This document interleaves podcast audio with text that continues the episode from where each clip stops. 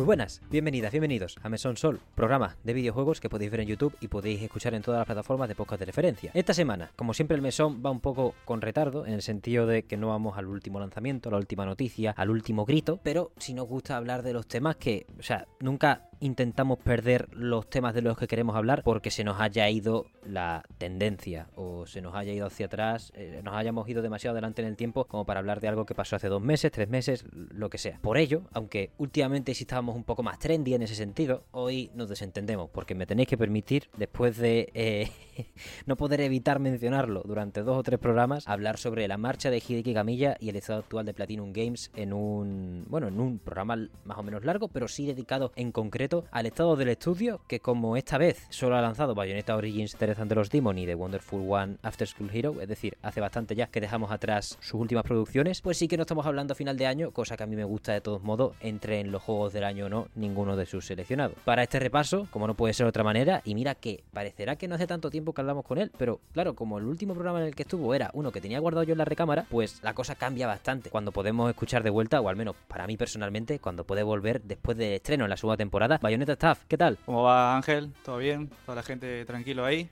Vamos a hablar un poquito de, de todas las noticias esta de Platinum Game, Camilla, a ver qué pasa. un saludo a todos.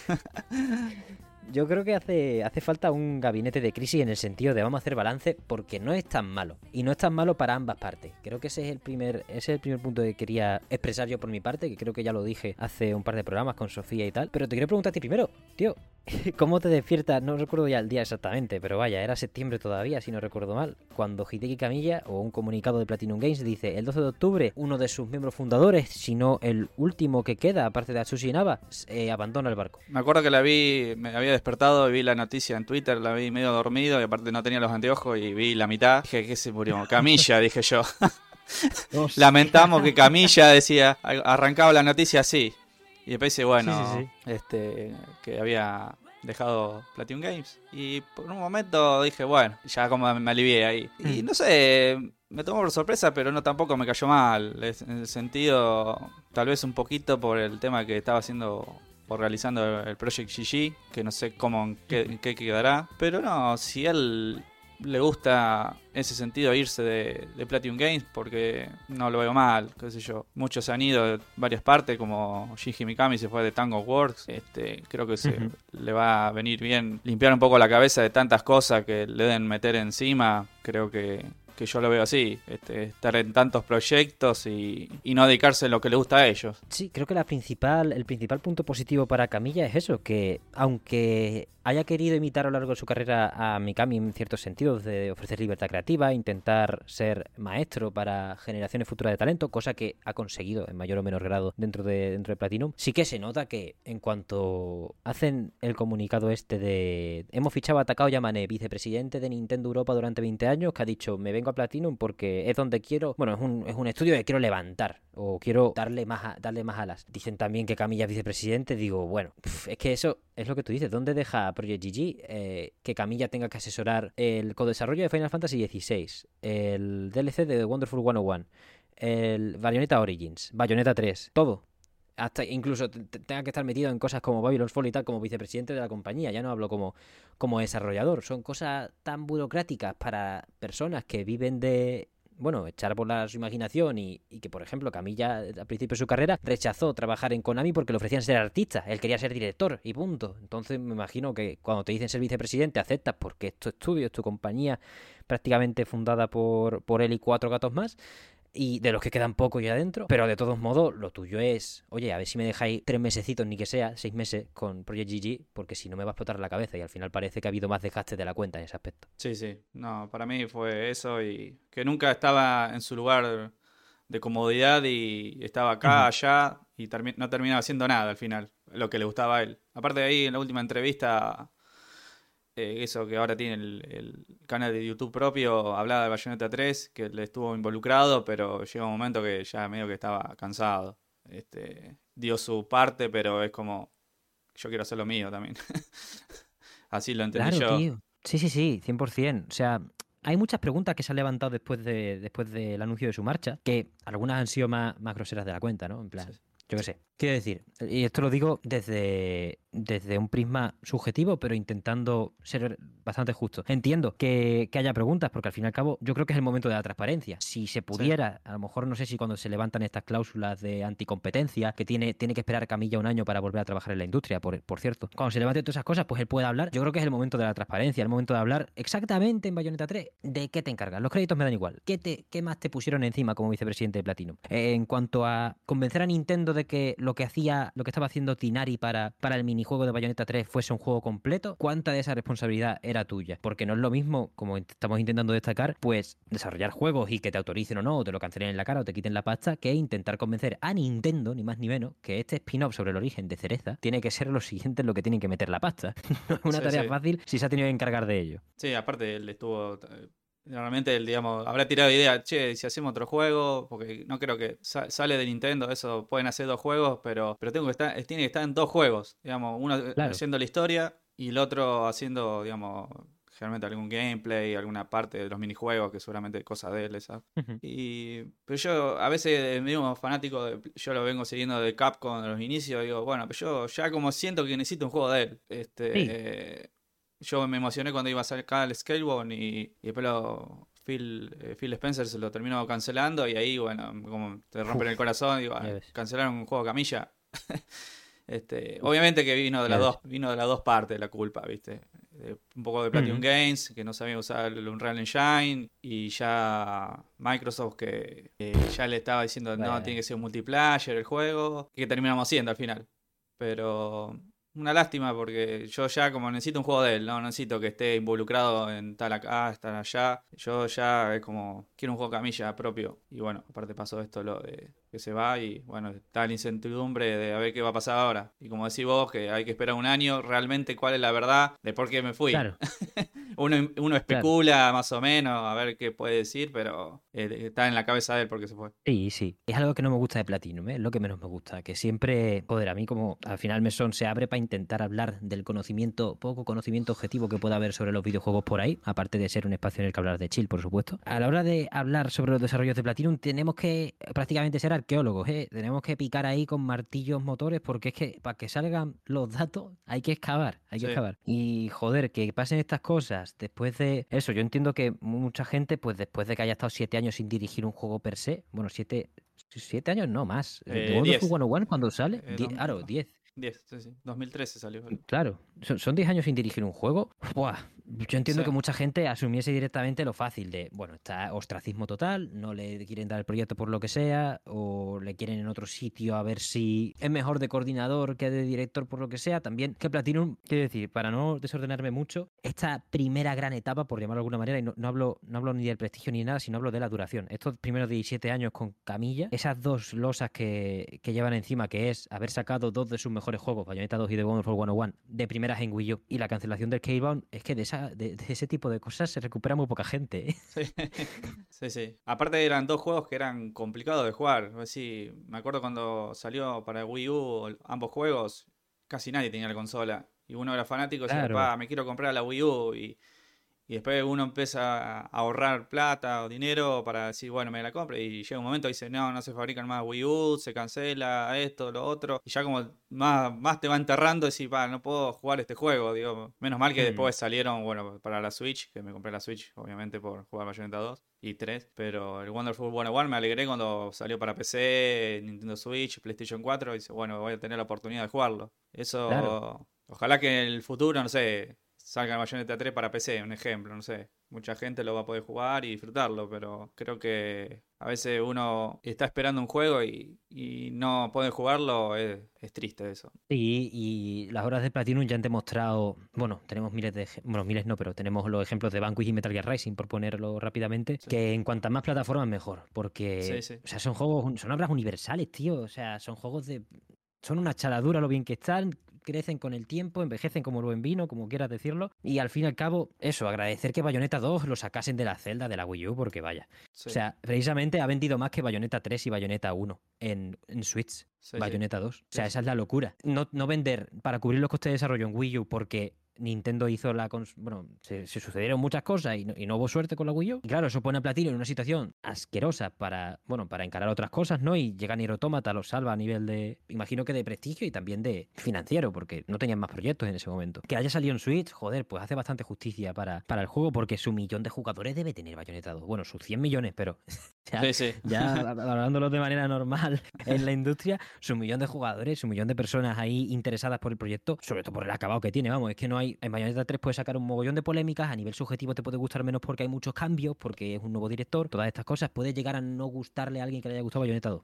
Puede ser. A mí no me entra del todo porque está muy bien, pero puede ocurrir, porque hay cambios, hay cambios palpables. Pero Bayonetta 2 precisamente. O sea, es una continuación perfecta. Puede ser más fácil, más, más, difícil para quien está acostumbrado a los sistemas. Por lo demás, a nivel de estilo, identidad y todo, lo mantiene, lo mantiene a la perfección. Entonces, son muchas cosas de no haber conseguido transmitir ese bueno, ese crecimiento de público que se me, ya no solo que se merezca Platinum, sino que necesitan este tipo de estudios, ¿no? Que van por contrataciones que al final han hecho pues ese desgaste de que, tampoco Camilla pudiera llegar a dirigir un proyecto dentro de Platinum. Y joder, que es que ahora haces balance y si Square Enix no quiere volver a darle Nier a, a Platinum o no quiere darle esa agencia para hacer un juego de acción más o menos compacta, la licencia número uno es Astral Chain. Sí. Sí, sí, ahí vendió más que los Bayonetta 1 y 2. Creo que un. A ver, creo que tengo el dato por acá. Un millón trescientos treinta mil vendió. Ok, cien mil más, tampoco es tanto, pero al final yo entiendo que si Nintendo. Y esto es una pregunta que ahora, para el futuro de Platinum, ¿no? Porque, ¿qué hace Platinum ahora? Pegarse más a Nintendo para, para tener proyectos a, fondo seguro, en, el sentido de que, bueno, bueno, puede que Nintendo haga cero marketing otra vez, como con, como con Bayonetta 3, pero al menos el juego está pagado y los salarios de la gente están pagados y no hay inestabilidad. O sigues por esa aventura que no se ha, no se ha confirmado del todo, que es la de intentar autopublicarse, algo más que no sea un sol cresta, que al final no has autopublicado del todo porque estás hamster detrás. Sí, esto, aparte de eso, de lo que hablas vos, de la autopublicación, ya lo vienen casi de la pandemia hablando y todavía no nada. Este, no sé si va para mal o porque ya está tardando demasiado. Yo me acuerdo cuando había leído una noticia que iban a mostrar supuestamente el Project GG este, hmm. para el E3 y todavía no se sabe nada. Obviamente no está la, ansiedad que uno tenía Bayonetta 3, pero no sé si lo mostrarán ante Games Awards, a ver qué, qué pasa, porque ya, ya hace como un año que no, no anuncian, más allá de Bayonetta 3, que viene anunciándose un montón. Pero no, no hay ningún anuncio de un juego nuevo, digamos, de Platinum Games. Y me parece raro, no sé, qué sé yo. Es algo. Tampoco hay que especular mucho porque ya lo leído ya está y no podemos inventar o sacar rumores. Pero espero que en, diciembre muestren algo, porque o lo muestren en el Project GG. Obviamente no de la mano de Camilla, pero. No, no recuerdo algún proyecto, capaz que se me. A veces tantos juegos tengo en la cabeza que que lo ha dejado un director y lo, lo sigue otro, como decir, bueno, lo termino yo y, acá está el juego. Pero no, me, se me viene el de Island 2, ¿viste? Pero, pero quiero ahí cambiar el estudio, medio... Sí, eso fue demasiado. A ver, depende, esto ya es especulación y yo creo que Project GG, por desgracia, y, y sí creo que esto me parece una mala noticia, poca cobertura merece en el sentido de hay poca cosa mostrada nos hablaron eso. Precisamente el primer juego que querían autopublicar en la entrevista cuando ficharon a Takao Yamane era este, Project GG. Es como, acaba de perder a su, a su director. No sabemos en qué fase del desarrollo. No sabemos si ni siquiera ha empezado el desarrollo porque hasta marzo Camilla estaba formando parte del equipo de coordinación de Bayonetta Origins Cereza de los Demon, que llevaba seis meses de desarrollo y en septiembre, bueno, dijo, dijo en su canal de YouTube que decidió en agosto irse, ¿no? Si no recuerdo mal. Sí, sí. Pues imagínate que han estado cinco meses con Project GG y han dicho esto no casa ni con, ni con ni, ni forjándolo, vaya, ni, ni, soldándolo. Pues eh, sería bastante triste en parte, pero a ver, también me alegro de que por ello haya decidido irse en lugar de sacar un juego malo. Eso, eso también. Quiero decir, que ¿por qué marearon con el Project GG cuando a Platinum precisamente, que es una compañía eso, que vive debajo del paraguas de otra, no le hace falta vender estas motos? Con que digan, tenemos un par de proyectos cocinándose, sea verdad o no, en algún momento les van a llamar para ese par de proyectos. Y yo creo que Square, después de contar con ellos para, para el desarrollo de Final Fantasy XVI, perfectamente tiene que estar cocinando algo ya con ellos, esté más prematuro, más, más madurado. Y, Nintendo, si no es Astral Chain 2, es Astral Chain 2, creo. Sí, sí. No lo sé, no lo sé. Esperemos que en la Switch nueva el Astral Chain. Oh, para mí tendría, que salir ahí para la Switch nueva el Astral Chain 2. Ya para mí. Sí, sí, sí.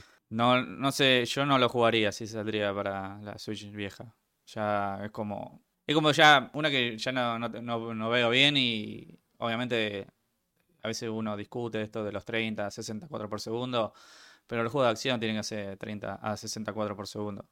No a mí no me, no me interesa la resolución, a mí me interesa que ande 60 cuadros. Sí, sí, sí, 100%, totalmente de acuerdo. Dicho esto, otra cosa, Bayonetta 3, lo que puede ganar siendo retrocompatible en una Super Nintendo Switch no es ni medio normal, ¿eh? Porque, joder, esto, esto es lo de siempre. O sea, los juegos de platino, en cuantas más plataformas estén disponibles, mejor. En cuanto más rendimiento tenga desbloqueado, mejor. Vanquish, hasta que no salió de, de consola y se puso a 60 frames, yo ni lo toqué con un palo, he de decir, he de admitir. Pero, sí, Eh, son los, juegos de Platinum Games, a jugarlo al máximo, digamos, como realmente se deben jugar, son otro juego. Sí, sí, sí, sí, sí, 100%. Yo recuerdo cuando jugué, el, yo tenía el Bayonetta 1 para el PlayStation 3, era un asco jugarlo ahí, pero uno era tan que le gustaba tanto el juego que a veces caía 24 por segundo del juego, pero bueno, era divertido. Uno lo jugaba porque él era fanático en ese momento. Y cuando lo jugué en la Xbox 360, quería agarrar un hacha a la PlayStation y partir a la mitad y casi me largo a llorar. era, era otro juego directamente. Es como jugar, no sé, es cuando te, te compras una tarjeta gráfica, es decir, jugás al Doom Eternal, no sé, a 60 cuadros y después lo pones a 120, a 4K, todo junto. Una exageración en la mía, pero no, era otro juego. Y ni hablar cuando salió para PC, que ya lo podía jugar a 1080 o hasta 4K y no necesitaba una computadora potente y los, los, la fluidez que tenía el juego, que las cargas no te dejaba practicar directamente. Eh, cargaba y era un segundo y se iba directamente al juego. tenía que apretar rápido para practicar. Y esas cosas, sí, pa. Y, igual que el Wonderful 101, yo he visto gente que lo juega en la Wii U, lo disfrutó todo, pero es como a veces Platinum Game hace el juego y, no, y se queda corto con la máquina, con la consola. Y, en, y, PC andaba espectacular el Wonderful 101. 60 cuadros, nunca se trababa. Y eso y va a pasar con el Bayonetta 3. Ojalá que salga retrocompatible. Yo lo, me acuerdo que lo emulé acá en mi computadora y es otro juego. Se ve todos los detalles, no se ve borroneado. Obviamente que tiene sus errores, no lo jugué porque a veces tiene como eh, los controles a veces no te responden bien, a veces la gente dice, ah, sí, funciona, se puede jugar, pero uno que sabe jugar ah, tiene como, eh, me sale display como del control, pero no me sale la palabra. El, input lag, ¿no? input, lag, exactamente, eso no me salía. Y se siente eso. y, y hay otro juego. El modo fotografía te vuelve loco. Anda 60 cuadros, se ve todo suavecito, hermoso. en, la, en la Switch se arrastra y para mí se quedó corta la consola. Por eso, y aparte de que eso, una lástima porque vinieron las críticas, se ve que un juego en PlayStation 2, se ve horrible. Para, para, mí, no, no le da la máquina. Igual me, imagino cuando salga el, el Zelda, este, el Tears of the Kingdom, eh, una consola nueva, hace un lujo. Buah, buah, buah, Cosas así. sí, sí. Uno se hace estas pajas mentales, ¿viste? Pero eh, ojalá que salga. Y aparte va a vender más. Dice, la gente, ah, no, ahora lo juego porque anda bien el juego. Qué sé yo. Claro.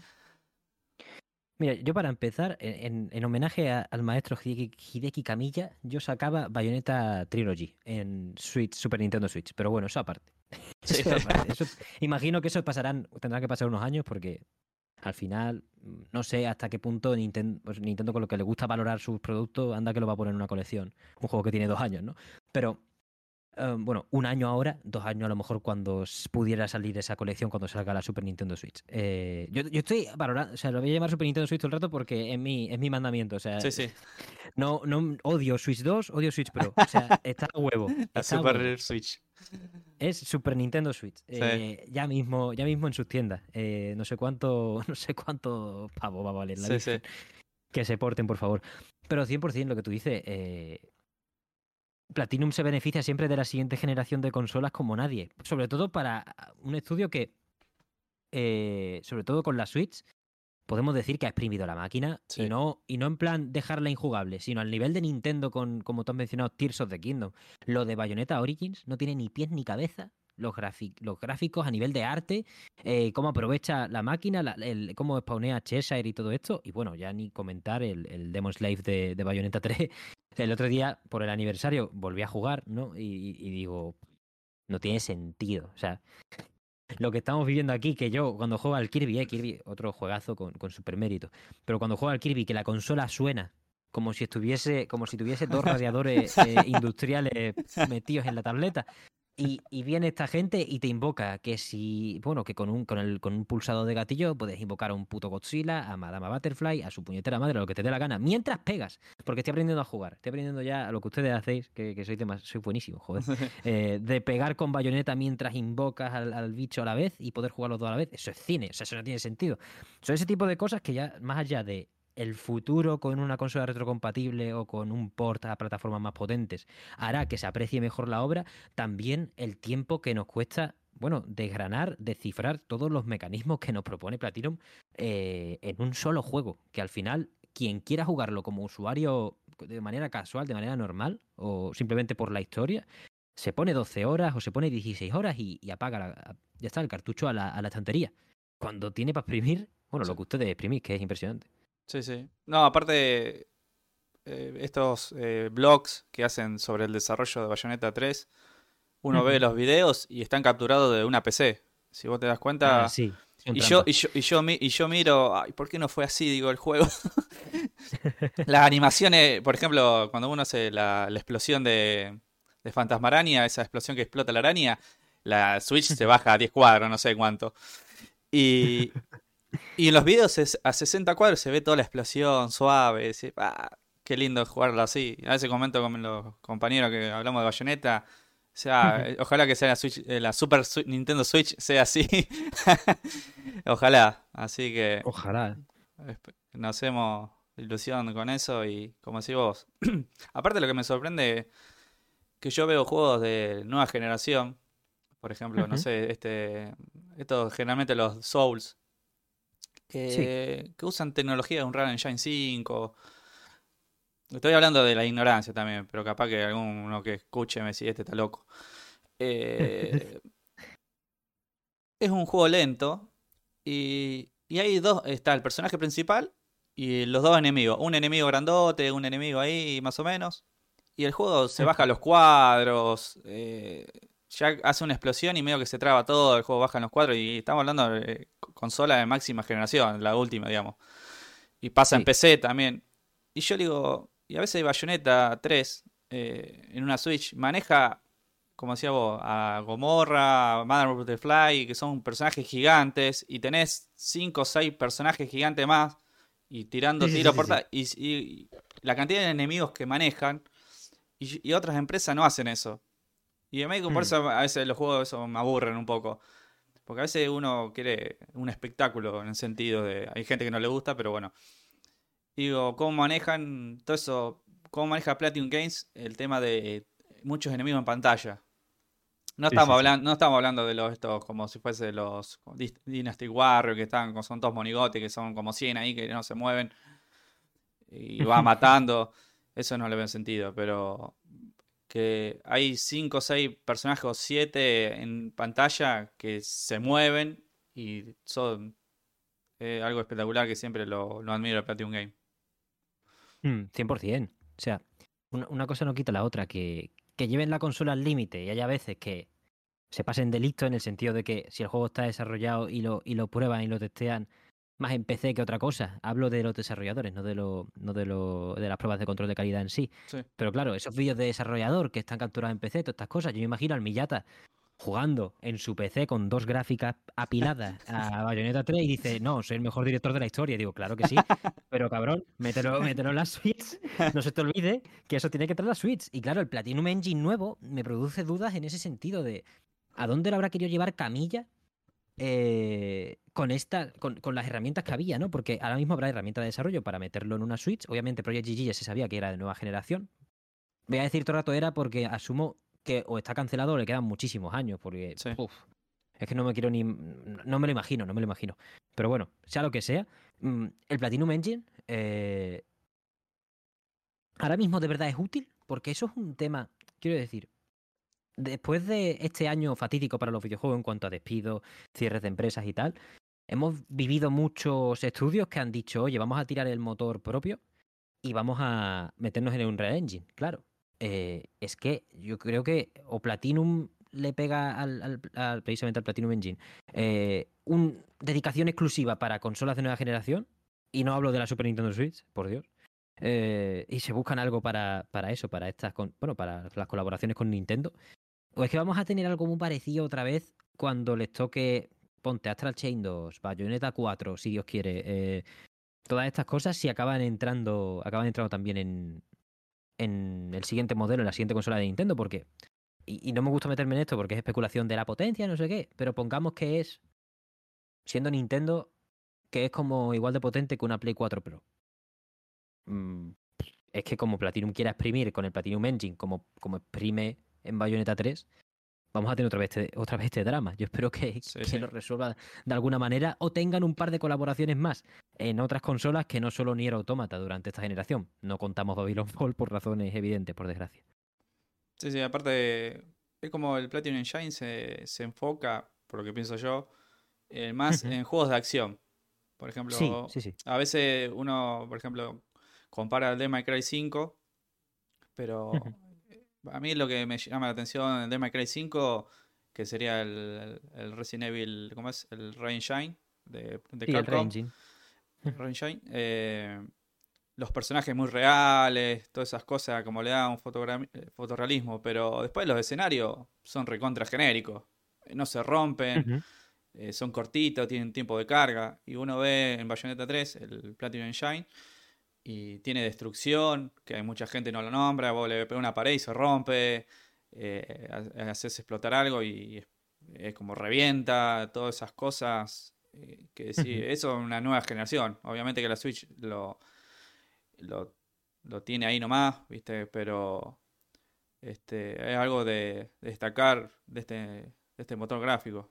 Creo que para mí lo crearon así, como Capcom hizo su, eh, su motor gráfico para hacer Resident Evil, este Platinum Games, este, cada uno tiene su característica especial. Por ejemplo, este del, Spider-Man 2, el Insomnia Engine, ese que usa, usa un realismo impresionante, pero hay cosas que decir, si le pega una pared como el bayoneta no se rompe, cosas así. claro.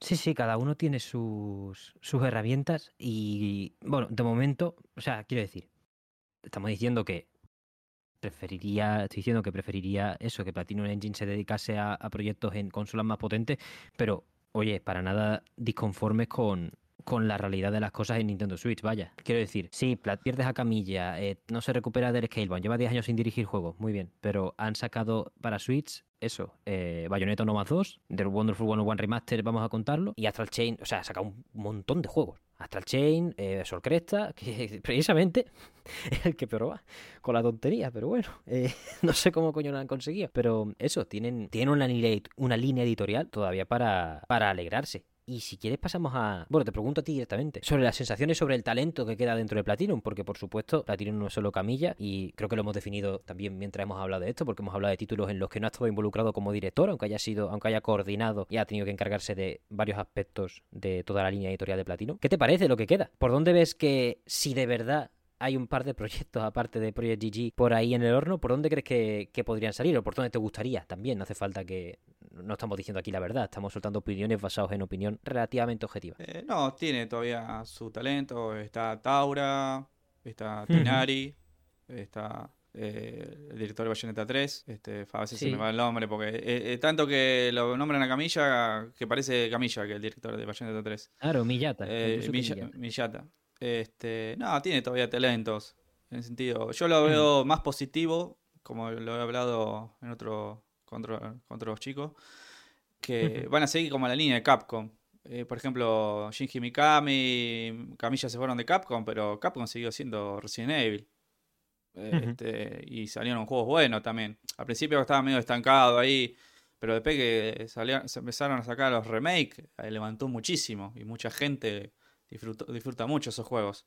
Y yo pienso que, va a pasar lo mismo con Platinum Games. No sé, si sale un Bayonetta 4, ya ellos la fórmula la tienen. La historia, bueno, contratarán a, uno, a uno que escriba o lo que sea, pero ya la fórmula la tienen. los gráficos, eh, perdón, el sistema jugable, eh, ya más no, no se puede inventar, en el sentido, pueden mejorar alguna cosita, pero yo talento tiene, aparte Taura tiene muchísimo, creo que hace un gameplay espectacular, lo podemos ver en el Astral Chain, el, Nier Automata, hasta lo contrataron para, para hacer el Nier, este, el, remake. Este, sí, el Replicant. El Replicant, eh, vos ves que mejoró un montón el gameplay. Este, después en el Final Fantasy nuevo también están metidos en el gameplay. Yo creo que que no van a tener problema en ese sentido. este, van a tener nuevas, como se dice, ideas en la historia, no sé, Bayonetta 4, pero después, en el gameplay, no, no creo que cambie tanto.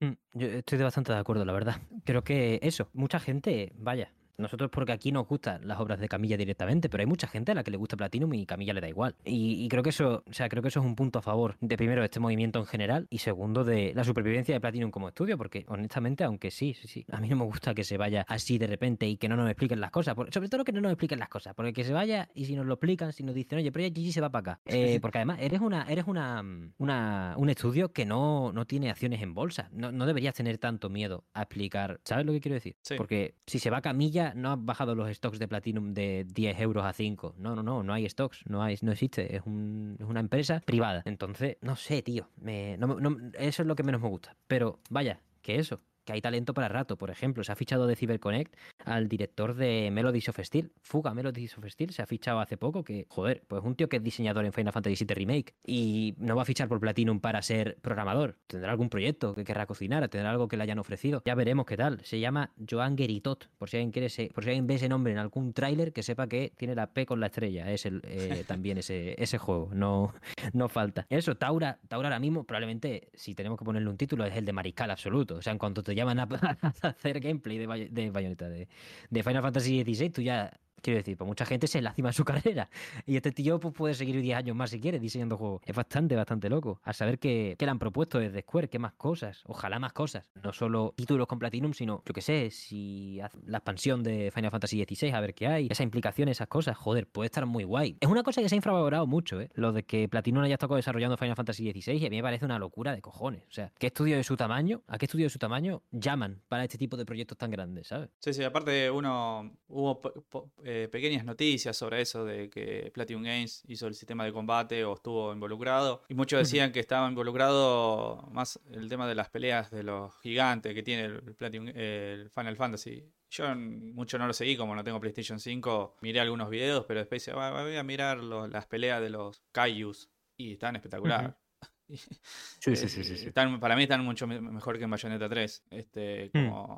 Si esto lo pueden traspasar a un Bayonetta 4 sería genial. Obviamente que no te hayan, eh, sería pelea, pelea. Me refiero como si fuesen dos jefes, como lo que pasó en Bayonetta 3, de Gomorra Shin Gomorra con el otro bicho gigante, pero eh, con el tema de, de Final Fantasy.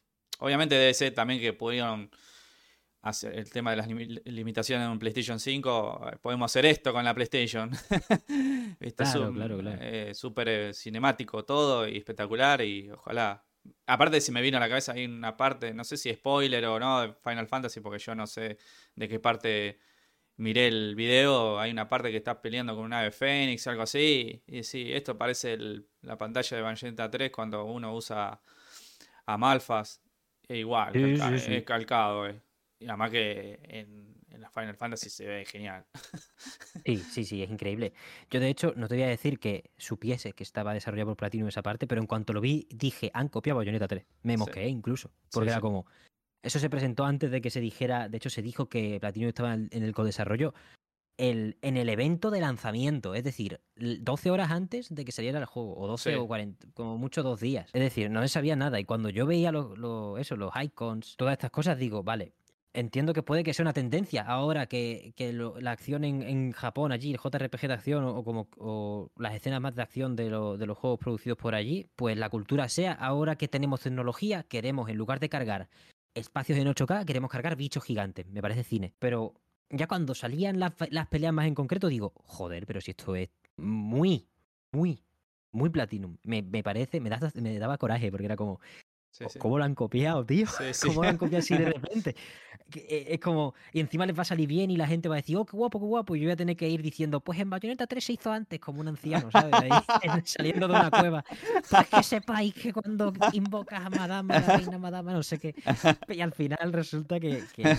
ve, abuelo, ve, abuelo, te dice. Claro, claro, me dice, cállate, abuelo. Que, No, que Yoshida lo hizo mejor. Y yo, bueno, probablemente sí, pero era como muy, muy desalentador. estaba yo en plan, joder, voy a tener que ponerme ahora con esta agenda, ¿no? La, agenda Bayonetta 3 contra de los Kaijus, pero no. Sí, sí. Finalmente es eso. Eh, probablemente Platinum sí está eh, invocada, digo yo involucrada en una parte de, en varias partes del gameplay son las esquivas perfectas, que no tienen ni pie ni cabeza lo bien que son, las esquivas aéreas, todo eso que tiene Final Fantasy XVI, y aparte esas peleas de los icons, no, no os digo, como, como no hay transparencia, no hay información concreta, no os digo que hayan sido los 100% responsables, pero claramente a nivel de ángulos de cámara, movimiento, objetivo de la fluidez, eh, los Quick Time Event que son más misericordias que los de un bayoneta o sobre todo los de bayoneta original por el tipo de juego en el que estamos, pero todo eso es que resumaba Platinum. Y obviamente uno no piensa que lo está desarrollando porque siendo la primera vez que de verdad está involucrada en un co-desarrollo, pues era algo difícil de predecir, simplemente se podía estimar que era como una copia o una inspiración. Sí, sí, no, creo que también estuvo metido eh, el director de game, va, director de gameplay, no, o, desarrollo de, gameplay de Devil Cry 5, o algo estuvo metido también. Sí, el director de gameplay de Final Fantasy XVI es el director de gameplay de, de Devil Cry 5. Sí, sí. Efectivamente. Es como una mezcla de los dos, Bayonetta y Devil Cry hicieron. Sí, a un público más, más casual en el sentido de no es omega exigente, no hay una pantalla de puntuaciones en medio, no hay no, no se separa el, juego por capítulos, aunque sí se separa por misiones. Quiero decir, me, ha gustado mucho el término medio que has llegado, ¿eh? Tengo todavía que jugarlo, pero vamos, al nivel de contenido que me he fumado ya y reseñas que he visto con, con compañeros, con personas comensales y colegas del mesón, ese juego no tiene sentido lo bueno que es. Sí, sí, lo han criticado, yo mucho no leí por ahí, pero si yo tendría una PlayStation 5 o en un futuro, no creo, porque no sé si el tema de exclusividad sale para la Xbox, yo lo voy a jugar, porque me gusta el juego Hack and Slash. Este, yo lo vi, me gustó en sentido que se ve muy lindo, pero después hasta ahí no puedo llegar más porque a veces hay que sentir el juego. Este, claro.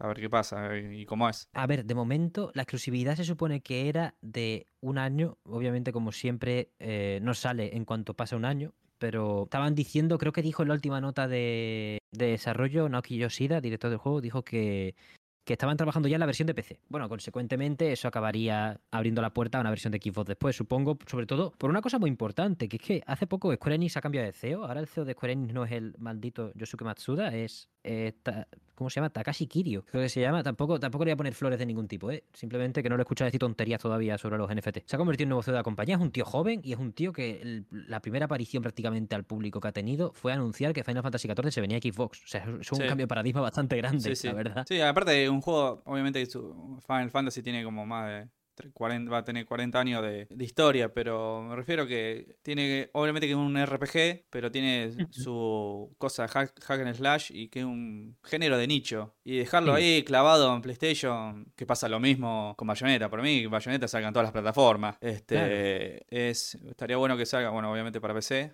pero para Xbox también. Estaría bueno que salga. Que se dejen un poco de joder y que salga también. sí, la verdad que el ostracismo de. Excepto Sega, que precisamente, excepto Sega, casi nadie en Japón saca juegos directamente en, en Xbox. Bueno, ya se unió From Software, Capcom, ya hay una transición, ¿no? Claramente, pero es evidente que. Bueno, Platinum lleva sin sacar un juego en Xbox, joder, desde Nier Automata. Y, y eso es un port que se encarga Square al fin y al cabo. Si te pones a calcular una cosa que se tenga que encargar el desarrollo del completo Platinum, estamos hablando de Bayonetta 1 y Vanquish. bueno, el Corra, el Transformers, el Transformers creo que salió en, en Xbox. Bueno, quiero decir, hace un montón. Porque al final estos juegos tienen mínimo siete años, son, son preautómatas, o sea, imagínate. Pero sí, ojalá, ojalá. Es que de Nintendo es difícil, pero si fuese, si fuese Sega la que se calienta y, y lo saca en solitario, Bayonetta 3 está el año que viene en, en PC para nuestro disfrute y en otras plataformas. Porque vamos, últimamente, otra cosa no, hace poco ha salido otra vez el. Otra vez digo yo. Ha salido un nuevo Like a Dragon y joder, Xbox y Game Pass.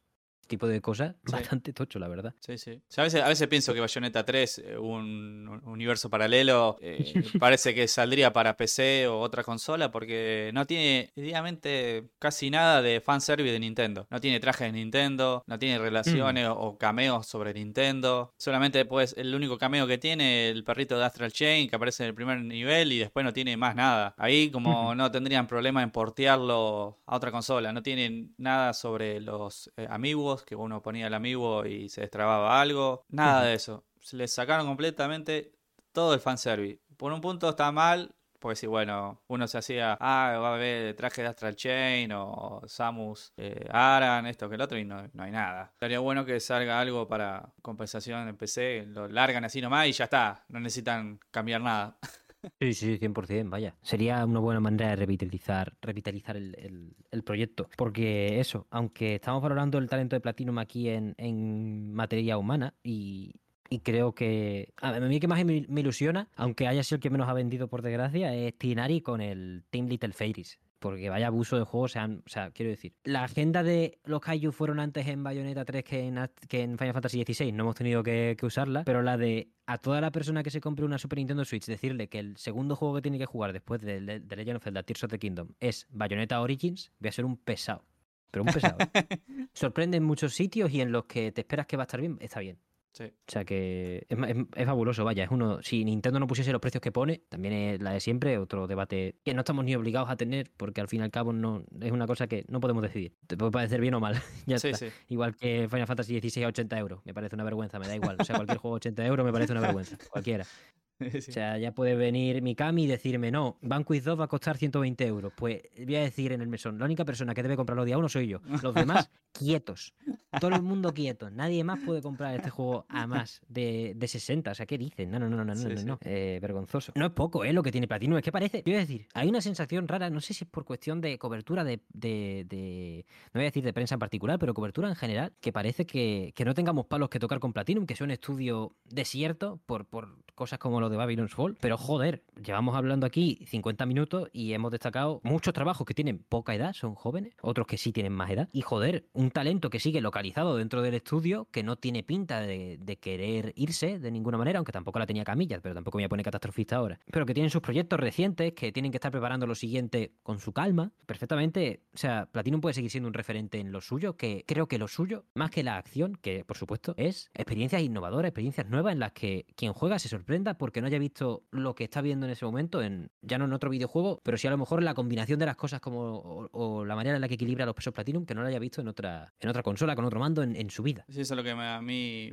uno ya está llegando a los 40 años y, y, es la única empresa, por así decirlo, que me sorprende siempre con... No, no me interesa la consola, el juego, eh, donde sale. Siempre hay algo que te sorprende de Platinum Games. Eh, algo nuevo que le agrega o a un nivel, decís, va, a ver lo que hacen estos tipos. Y, otra, y no me otras empresas no me generan eso, no sé, porque obviamente uno es fanático o, que viene de Capcom, pero es la única empresa que me da ese sentimiento que otra empresa no me da. Por ejemplo, me van a matar a la gente, por ejemplo, Resident Evil 4 Remake a mí no me gustó. Uh, no. Otra. No, no. Obviamente me encantan los Resident Evil. No soy fanático, fanático, pero lo jugué muchas veces, el 4, y no, no, no que lo sentí recortado, nada, es algo que no, esto ya lo vi y no, no me sorprendió. Es como está muy. Está todo puesto como. No sé cómo explicarlo. No, no me gustó. Obviamente, no, no, voy a decir, no, voy a decir, no lo jueguen, es una cagada. Todo eso no, no olvídense. sé, sé, que es un buen juego, pero a mí no me gustó. lo, entiendo, lo entiendo. Puede ser el remake en el que más licencias se han tomado para cambiar el ritmo de, de jugable, ¿no? En muchos aspectos. Sí, sí. Puede ser eso lo que, lo que más puede espantar a, alguna gente. Y atraer a otras, vaya. Al final es clamor universal y, y cosas pero bueno, a mí es verdad que yo, me meto en tu barco de, hay, de, de que Platinum Joder, a mí me sorprende el 90% de las veces. O sea, lo de Sol Cresta todavía no lo puedo superar. Mira que es un juego, no voy a decir menor, porque a mí estas cosas me, dan coraje decirlo así, pero que es un juego con, menos pasta, con menor enfoque, con un equipo más chico. Lo que han hecho con las formaciones, que en Terra Cresta, Terra Cresta y Moon Cresta no tenía nada que ver, eso, eso es impresionante. O sea, lo que han hecho en Sol Cresta puede ser, no, es el mejor shoot up del género, ni mucho menos, ni, ni nada parecido, pero joder, lo que te da Platinum con ese Sol Cresta es, joder, un entretenimiento de calidad que no te espera. Si miras el precio, si te lo tienes que esperar por obligación, porque son 50 pavos, 40 pavos, sí. Pero cuando te dicen que Platinum de repente ha hecho un shoot'em con un equipo pequeño dirigido por Takanori Sato, guion de Hideki Kamiya que nadie ha leído porque el DLC es la historia y encima te lo ponen, te ponen la historia mientras juegas doblar al japonés. Sí, y de repente es la hostia. Y tú, joder, pues. aparte he leído pequeños comentarios y, como decimos, hay gente que le toca al corazón porque dice, esto es el mejor juego que Platinum Game hizo, por ejemplo. He leído eso. Joder. Obviamente que sale de su, de su opinión pero se respeta. Tengo un amigo, un amigo que eh, Rodrigo le voy a nombrar así, se, se caga de risa, que lo compró como, imagínate el fanático, dice, probó la demo en la Switch, creo que está la demo. Dice, no, esto es impresionante, dice, es jugar bayoneta pero con nave. Decía, aparte, imagínate el, fanatismo que le agarró, que lo compró como, lo compraba y le tiraba error la tarjeta, no sé, de crédito. Y lo compró como cinco veces, estaba porfiadísimo, lo quería comprar sí o sí. le tiraba error, se lo cobraba después se lo cobraron como estaba reclamando ahí que una anécdota graciosa va para mí, para el no está renegando todavía. Pero no, lo quería, lo, quería sí o sí, lo, lo, recompró como cinco veces. Imagínate lo que genera, que sí, lo quiero comprar, lo quiero comprar. Así que yo lo, jugué muy poco, pero lo tengo que lo tengo que agarrar, lo tengo en la PC, capaz que debe ser que no sé, por tiempo me pongo a hacer otras cosas y me quedo ahí colgado. A ver, el flow de un shoot em up es muy distinto al de un bayoneta, aunque en este vaya, tiene sus 7 nivelitos, 7 u 8, no me acuerdo bien. Bien repartido y vaya, también buena decisión en PC porque en Switch, por desgracia, que es la versión que tengo yo, ¿eh? me la he comido con patatas, vaya. Eh, en Switch, después de jugar yo la demo en, en PC, va bastante peor. La madre que lo parió. Yo estaba jugando a Sol Cresta pensando que, pensando que esto era el pico de la ficción. En plan, wow, qué bien se juega, qué bien todo. Y cuando veo jugar a, a Frank, que vino aquí para la reseña, para la reseña de Sol Cresta también, vi lo que hacía y digo, pero este tío es un brujo, pero ¿cómo coño? Quiero decir, no hay frames para colar la que está colando. Y luego lo juego en PC y digo, claro, gilipollas. Él lo jugó en Play 5 o en Play 4, no lo recuerdo bien. Y era como, vale, lo entiendo. Pues imaginaos si no ha parecido bueno en Switch, lo loco que me iba a volver cuando lo pille de rebaja en PC o, o lo que sea. Pero bueno, eso, esas son las dos versiones recomendables, aunque la de Switch, para mí, no se queda corta. Aunque claro, es porque la he jugado, es a la que le he echado 50 horas. no, puedo. Quiero decir, si me ha entrado así de bien, es por algo. Pero por supuesto, las versiones de, otras consolas, como debería pasar con la de Bayonetta 3 cuando salga, eh, pues son, son algo mejores. La de puertas abiertas tiene Platinum para lo, poco que se mueve o lo poco que habla, mejor dicho, porque a nivel de marketing son, eh, entre que Nintendo lo hace, les ignora un poquito y que ellos tampoco hacen el mejor trabajo del universo. A veces a la gente se le olvida pensar, oye, Sol Cresta es un neoclásic. Esto era, se supone, un proyecto proyecto impulsado por en gran parte Camilla, aunque insisto en que Sol Cresta el gameplay lo dirige Takanori Sato. ¿Dónde quedan los Neoclassics? Porque la turra del el vídeo de que había nueve juegos más lo protagoniza él. la turra de este April Fools de que el siguiente Neoclassic que va a salir no es el segundo, sino el número 5. Y, la VTuber que tiene Platinum que claramente la dobla Camilla con un filtro de voz. ¿Eso dónde queda? O sea, esos juegos, esos juegos ¿sí? E, ¿ese juego ya existe o era la casa de retiro de Camilla la cual él no ha aceptado porque o por ella Gigi no ha salido bien? O por esa casa de retiro no le daban tampoco luz verde del todo para ir a Project GG. No, eso va a quedar ahí en el limbo, todo eso. Yo creo que sí. Pasó con el, DLC de Wonderful 101, el Hero, ese, el 2D, que tardó casi dos años y medio en salir y yo ya me había olvidado realmente. La gente se olvida. Cuentan demasiado también desde Platinum con que la gente se olvida, ¿eh? Son un poco perros en ese aspecto. Sí, sí. Eh, porque ahora con el After School Hero este han hecho lo de sacarlo también como juego independiente por rascarle un extra. Y porque había gente cuando salió como DLC dicen, ¿qué? ¿Que había un DLC para The Wonderful 101? Claro que te lo preguntas. Es un juego que tiene 10 años. O sea, ha salido para el décimo aniversario. El puñetero DLC e-, es, de chalao. A nivel de planificación es terrible. Entonces, como, claro, sácalo como juego independiente también porque si no, no vas a rascar, vamos, tampoco rascaste mucho rascarían mucho, pero lo vas a rascar ya no solo dinero y beneficios, que no creo que, o sea, eso estaba cubierto con el Kickstarter. Sí, sí, los DLC tienen que salir al año o a los seis meses, depende. No, no a los, dos, a los dos años o, por ejemplo, el Born Stain, este de, de IGA, también. Yo le saqué todo el juego. Y después al año salió un DLC medio perdido ahí, que estaba en la campaña de Kickstarter, que iban a agregar más personajes, distintas cosas, y ya como le había perdido el interés, porque ya pasa mucho tiempo. Y ese tiempo, obviamente que vos te ponías a jugar otras cosas. Y sí, no, no tengo nada arrancar todo de nuevo, a ver, aprenderme otra mecánica, la mecánica de nuevo, medio engancharme de nuevo con el juego. Y me pasó lo mismo con el Wonderful este nuevo. Le saqué todo al juego completo y, después no me, no me, llamó el interés. Este, algo, capaz que algo personal también. Pero es como pierdo el interés yo si sale un DLC a dos, tres años, por así decirlo. Sí, y sobre todo la manera de anunciarlo. sí, sí, todo por, todo por Twitter, Instagram, todo eso, no. Que hicieron la campaña esta de, de, oye, estás jugando al DLC de The Wonderful One After School Hero, pásanos tu gameplay y si mola, lo metemos en, el en un trailer especial. y el trailer especial era el de que al final sale como un juego en solitario. Y es como, compadre, ¿de verdad has esperado que los 20 pobrecillos que estén jugando esto te pasen el vídeo para hacer el tráiler y decir, oye, está a 10 euros en Steam y en todas las plataformas, de hecho. Sí. Como, joder. Quiero decir, son ideas de que, igual que Camilla no debería ser vicepresidente de Platinum porque tenía que ser director de juegos y punto, pues quien esté en marketing también hará juegos o algo, porque si no, no me lo explico. o sea, lo que será es un chaval que también está programando el Nier Automata 6 o como quiera llamar, me invento tonterías ya, em, el siguiente juego con Square, algo de Final Fantasy, lo que sea, y aparte le ponen, le dan el Twitter. Dice, oye, ¿quién se quiere encargar de Twitter esta semana? Yo mismo. Porque es que parece así, tío, parece así. aparte, aparte ya como eh, las, noticias que ponen en Twitter me, me molestan, digamos, es como si, ah, otra, otra vez esto. es como te lo quieren vender y ya está. Prefiero que pongan, no sé, algo de bayoneta, alguna una foto, algo y ya está. Que genera más, eh, genera más polémica una foto de Bayonetta 3 que esas noticias. Sí, o sea, el Twitter de Platinum es un poco Twitter de Mesón Sol, ¿eh? También de Yo, no estoy, yo no soy ejemplo para nada. Es tweet de, oye, hemos subido un programa, oye, hemos lanzado un juego, ¿qué, os parece si lo jugáis? ¿Qué os parece si escucháis el programa? Y ya está, y nos vamos a la cueva otra vez a seguir grabando que nos gusta, a seguir desarrollando juegos. Eh, es un poco eso, y como a veces, yo qué sé, casi que antes de fichar a vicepresidente de Nintendo Europa, ha fichado un community manager.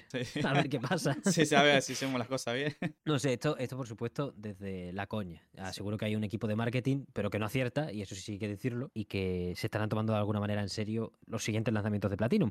Aunque como siempre, y esto ya sin coña, se va a encargar de, de publicitarlo la empresa que lo contrate y si Nintendo no quiere, como no quiso con Bayonetta 3, pues estamos en las que estamos, que ha vendido 1,09 millones de unidades, es el de los tres que hay numéricos, es el que menos ha vendido y encima ha sido adelantado en la misma plataforma por los dos primeros. No es que Bayonetta uno acumulase mucho de que sí acumulaba, ¿no? Pero no es que le gane por lo que acumula en 360 y Play 3, le gana con lo que ya vendió en Switch. Lo, mismo con el 2, no acumulaba nada de Wii U, le gana con lo de Switch. Este tipo de cosas, claro, tú tienes que tener tu equipo listo para verlas venir. De, oye, que Nintendo no va a poner ni un póster, chaval. Pues entonces empieza tú a insistir con el trailer que te deje Nintendo, empieza tú a insistir con arte de tu equipo de arte, de cuenta atrás, ya quedan tres días, no sé qué. Que es verdad que vino lo de Elena Taylor, ¿eh? Que eso fue jodido. O sea, llevar una campaña de. llevar una campaña de lanzamiento de un juego que ha tenido su ostracismo, ha tardado su tiempo en acabar lanzándose, ha tenido una pandemia por medio, todo, todo lo que puede enumerar. Y encima te viene, pues precisamente la actriz de doblaje, tu personaje insignia. Y se pone a escupir cosas raras. Porque yo qué quieres que te diga. A mí me sigue sorprendiendo un montón cada vez que me acuerdo la manera en la que todo internet se lo tragó, sin contrastar. Eh, sí, era, un, era un 10% que estábamos ahí, que yo era el 10% y después todo el 90% escupiendo el juego. Y, y yo esto lo digo desde,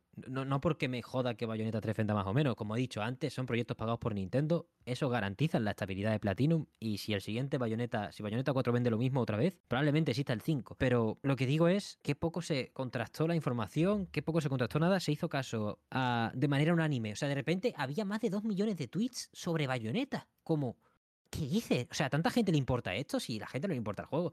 Quiero decir, hablando en serio, a la gente que, quiero decir, el impacto a nivel de comunidad, a nivel de mundo de los videojuegos que estaba teniendo Bayonetta 3 para su lanzamiento era medio bajo, o al menos al, nicho, al nicho suyo. De repente ocurre esto y se alza el grito, pero aquí se prendió en un momento y ya el lanzamiento estaba manchado y era como... Luego llega Jason Schreier cuatro días después y te dice que lo que estaba diciendo no era, no era cierto y encima cuando te estaba pidiendo que donases, que en lugar de comprar el juego, donases el dinero a una organización tal, la la organización a la que estaba poniendo el link era eh, una que, rollo JK Rowling, que persigue los derechos de las personas, o sea, que persigue, que está en contra de los derechos de las personas trans. Y es como, compadre, que le habéis dado campaña y altavoz a una señora que ni conocíais. Sí, fue, y ya no es por. Claro. Fue todo muy doloroso, todo eso. Porque se, se, subían al tren gente que no conocía ni la saga, ni el juego, y, y escupía veneno para todos lados. Hasta me, llamó la atención el, director de God of War, eh, Cody, Barlow, puso un Twitter. Eh, puso un Twitter ahí apoyando a Elena Taylor, esto, lo que lo otro. Y después cuando salió la verdad, lo borró el tweet. Digo,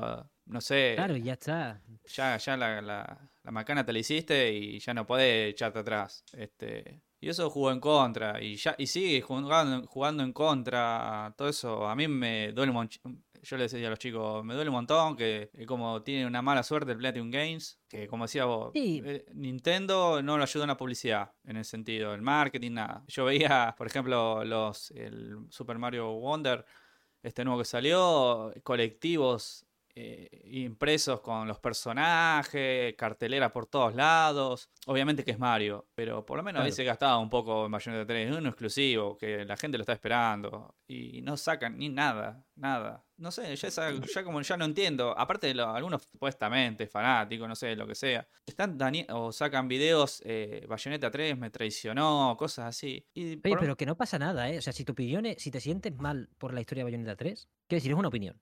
Sí, sí, sí. Me, parece bien. Si tú, si, si alguien dice, oye, no me gusta el perfil que han dado este personaje por tal, tal y tal, y por lo icónico que me parecía, eh, por los valores que creía que representaba, ahora este juego me gusta muy poco o, no me gusta nada.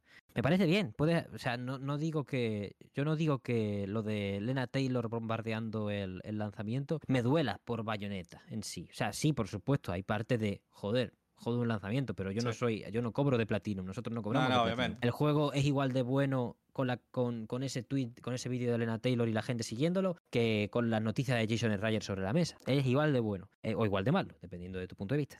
Pero, lo que quiero decir es que eh, se le dio voz tan de repente a una señora que no conocíamos ninguno, porque sí, obviamente sabemos el nombre, pero es una actriz que lo único que dobla en videojuegos es Bayonetta, a, Bayonetta. Y, aparte es actriz de teatro y ella es una mujer de Reino Unido ahí que, que en su cuenta de Twitter poco y nada, es decir, poco se podía intuir para pensar, bueno, apoyo incondicional a esta a, cualquiera, no, lo sé. entiendo que hay parte de lo que estoy diciendo que se ve condicionado por mis ganas de que a Bayonetta 3 le fuese bien, pero intento decir que en internet no hay que darle voz, bueno, a chalaos, en general. Es que siempre coincide que lo, la cosa más, quiero decir, el típico clip de streamer de turno liándola, venga, 100.000 reacciones, todo el mundo diciendo, qué tonto es, sí, pero todo el mundo dice, qué tonto es, le ha dado eh, 100.000, 10 millones de reproducciones. Exactamente. Pues lo mismo con lo mismo con, con lo de Elena Taylor, es como se hizo tanto boom y todo el mundo asumió que lo que se estaba diciendo era la verdad absoluta de un caso en el que, obviamente, que quiero que se pague a todos los eh, actores de doblaje, actrices, eh, lo que deban recibir. Pero en cuanto tú ves que la sustituta de Elena Taylor es Jennifer Hale, que es una mujer que ha sido súper vocal y sigue siendo extremadamente vocal sobre los derechos de los trabajadores en, la industria del doblaje, tú dices, a ver, me huele raro, ¿sabes lo que quiero decir? Me huele raro que una hable de cómo pagan miseria y son basura y luego una mujer que ni de coña se mueve por menos de un pastizal acepte el rol de sustituta. Sí, sí, no, es algo que no, no se entiende. Aparte, eh, Lena, como decías vos, tenía dos, tres papeles de bayoneta, habrá hecho la voz en Smash y no hizo más nada. Claro, aparte es actriz de teatro, lo que sea, lo que ella quiera. Sí, yo no, no, me quiero meter con su carrera, pero quiero decir que no la conocíamos como para decir, wow, a este icono la están reventando, pobrecilla. Bueno, es que no sabemos las personas que hay detrás. Quiero decir, no, sé, yo creo que lo que estaban. Lo que se plasmó ese día fue la, típica de internet de creérsela sin contrastar. Y como suele pasar con esto, cuando se saca, como suele pasar casi siempre cuando ocurren estas cosas, cuando se saca el contexto verdadero y ya, no te digo que sea la realidad contraria, pero sí una realidad con muchos más matices, pues no sé, ya la gente no se entera. O sea, hay gente a día de hoy en estos tiempos que sigue pensando que lo que dijo, que el vídeo ese es 100% cierto. Sí, sí. Que, la única versión que existe oficial es la suya. Como, joder, pues yo qué sé, tío. Sí, eso es lo, que te iba a decir, que hay gente que todavía sigue creyendo eso. Aparte, aparte, si te pones a pensar un poco, eh, Jennifer Hale hizo el papel y cobró y no se quejó. Así que el problema lo tiene Elena Taylor, en el sentido de, si la otra es súper profesional, que hace, aparte tuvo que hacer voces de varias bayonetas, obviamente cambiándole un poco el tono.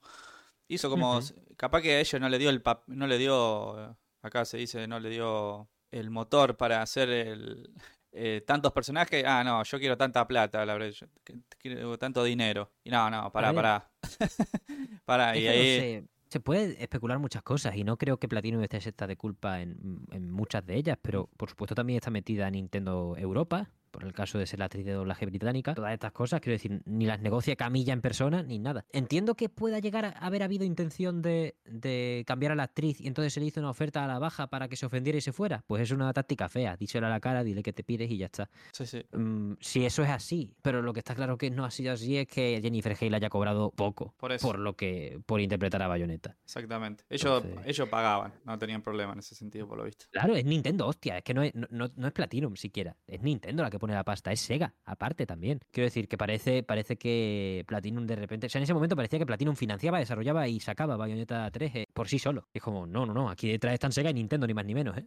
O sea, dos gigantes que como les vaya algo mal o algo falle en, el, en un planning, eh, lo tienen todo medidísimo para, bueno, para hacer las cosas en condiciones. ¿Sega tiene más liadas que Nintendo? Sí, pero Nintendo no va a permitir que este tipo de cosas pasen. ¿Qué ha pasado por una vez excepcional? Yo creo que básicamente, lo vuelvo a decir, en cuanto Bayonetta 3 pasa el millón de unidades, asegura su continuidad a medio plazo. Ya está. O sea, ¿es una pena que no haya vendido más? Sí. ¿Importa mucho? No. Mm, y simplemente eso, que lo de Elena tiene un caso más escamoso por por lo turbio de el tratamiento de la información, no por los datos en sí. O sea, a mí no me importa decir que Platinum pueda llegar a haberle hecho una oferta a la baja y eso está feo. Se dice y ya está. Lo que está feo es el tratamiento de información a través de las redes que tener que estar justificándose de esta manera, ¿no? Para hablar de una cosa que es un hecho dentro del desarrollo, que tiene su interés periodístico y que y del que se puede debatir sus consecuencias y sus ¿cómo decirlo? sus consecuencias y sus causas, que al final no lo digo porque la mujer me da igual, porque ahora no le gusta bayoneta, ¿sabes lo que quiero decir?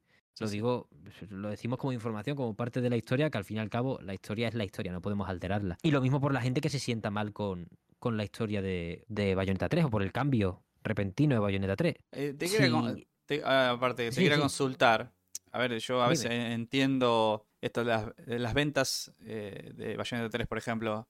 ¿Son las unidades vendidas en total con las digitales o son las eh, distribuidas físicamente, esta 1.090.000? Creo que en el caso de Bayonetta 3 es físico más digital, ah. porque en la lista que enseñan, 1.090.000 sectarios queriendo comprarlo, me parece un número bastante, bastante bueno para un nicho que claramente compramos las mismas personas prácticamente. Igual que el mismo caso con Astral Chain. Quiero decir, un Final Fantasy, un Nier, bueno, un Final Fantasy y Nier Automata tienen otros atractivos por los que atraen a, a personas de, de otros géneros, porque al fin y al cabo son otros géneros, son un JRPG de acción, no, es, no, es, no un hack and slash. Pero sí, son las cuentas en físico, físico y digital, porque son las de. son las oficiales de Nintendo. Si fuesen las vendidas en Reino Unido, en Europa, en América, ahí normalmente no tienen, no tiene acceso las entidades, los organismos a, los datos digitales de Nintendo en el mismo mes que toca. Sí, porque a veces uno eh, confundía, digamos, si era ese millón solamente las distribuidas y se las que vendieron, pero los digitales estaban aparte. ¿Qué va, qué va? Es, todo físico más digital. Pero vaya, esa es, ese es el tema. Y, cerrando ya lo de la historia, porque tampoco quiero ser pesado.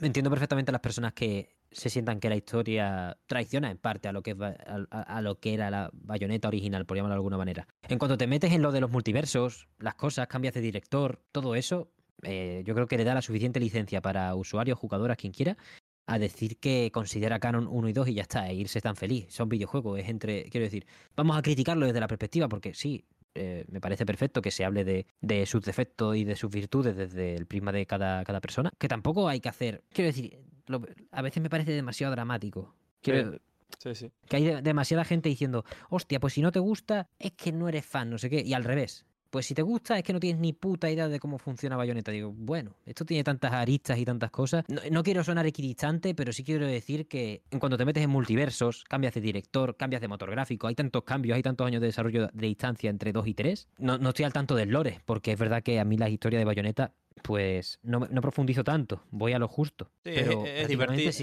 Es divertido el lore, pero ya hasta ahí, digamos, en el sentido el que rebusca encuentra cosas interesantes. Pero ya viste la historia, meterse por eso. Es un juego hack and slash, no es un juego Final Fantasy nuevo, el 16, que tiene una historia ya más complicada, más oscura, viste, con muchos personajes. Eso no intenta el juego. Y vaya, Bayonetta 3 se lo piensa poco a la hora de plantear una historia. El marco es multiverso y vamos a viajar por ahí. Y chao, eh, sí, sí. Y ya está. Y esta bayoneta de Bayonetta 3 se parece muy poco a la de 2 y 1 por, en muchos aspectos. Y es que si te pones, pues a lo mejor es con lo de la teoría de los multiversos y que al final la de Bayonetta 1 y la de Bayonetta 2 eran dos bayonetas distintas también, pues al final dice, claro, son distintas porque son personas distintas. Exactamente. Y entonces ya no hay, quiero decir, ya te, te, habilita a un debate más sano que es, ¿qué bayoneta te gusta más? No han tradicionado la esencia del personaje, sino esta es otra.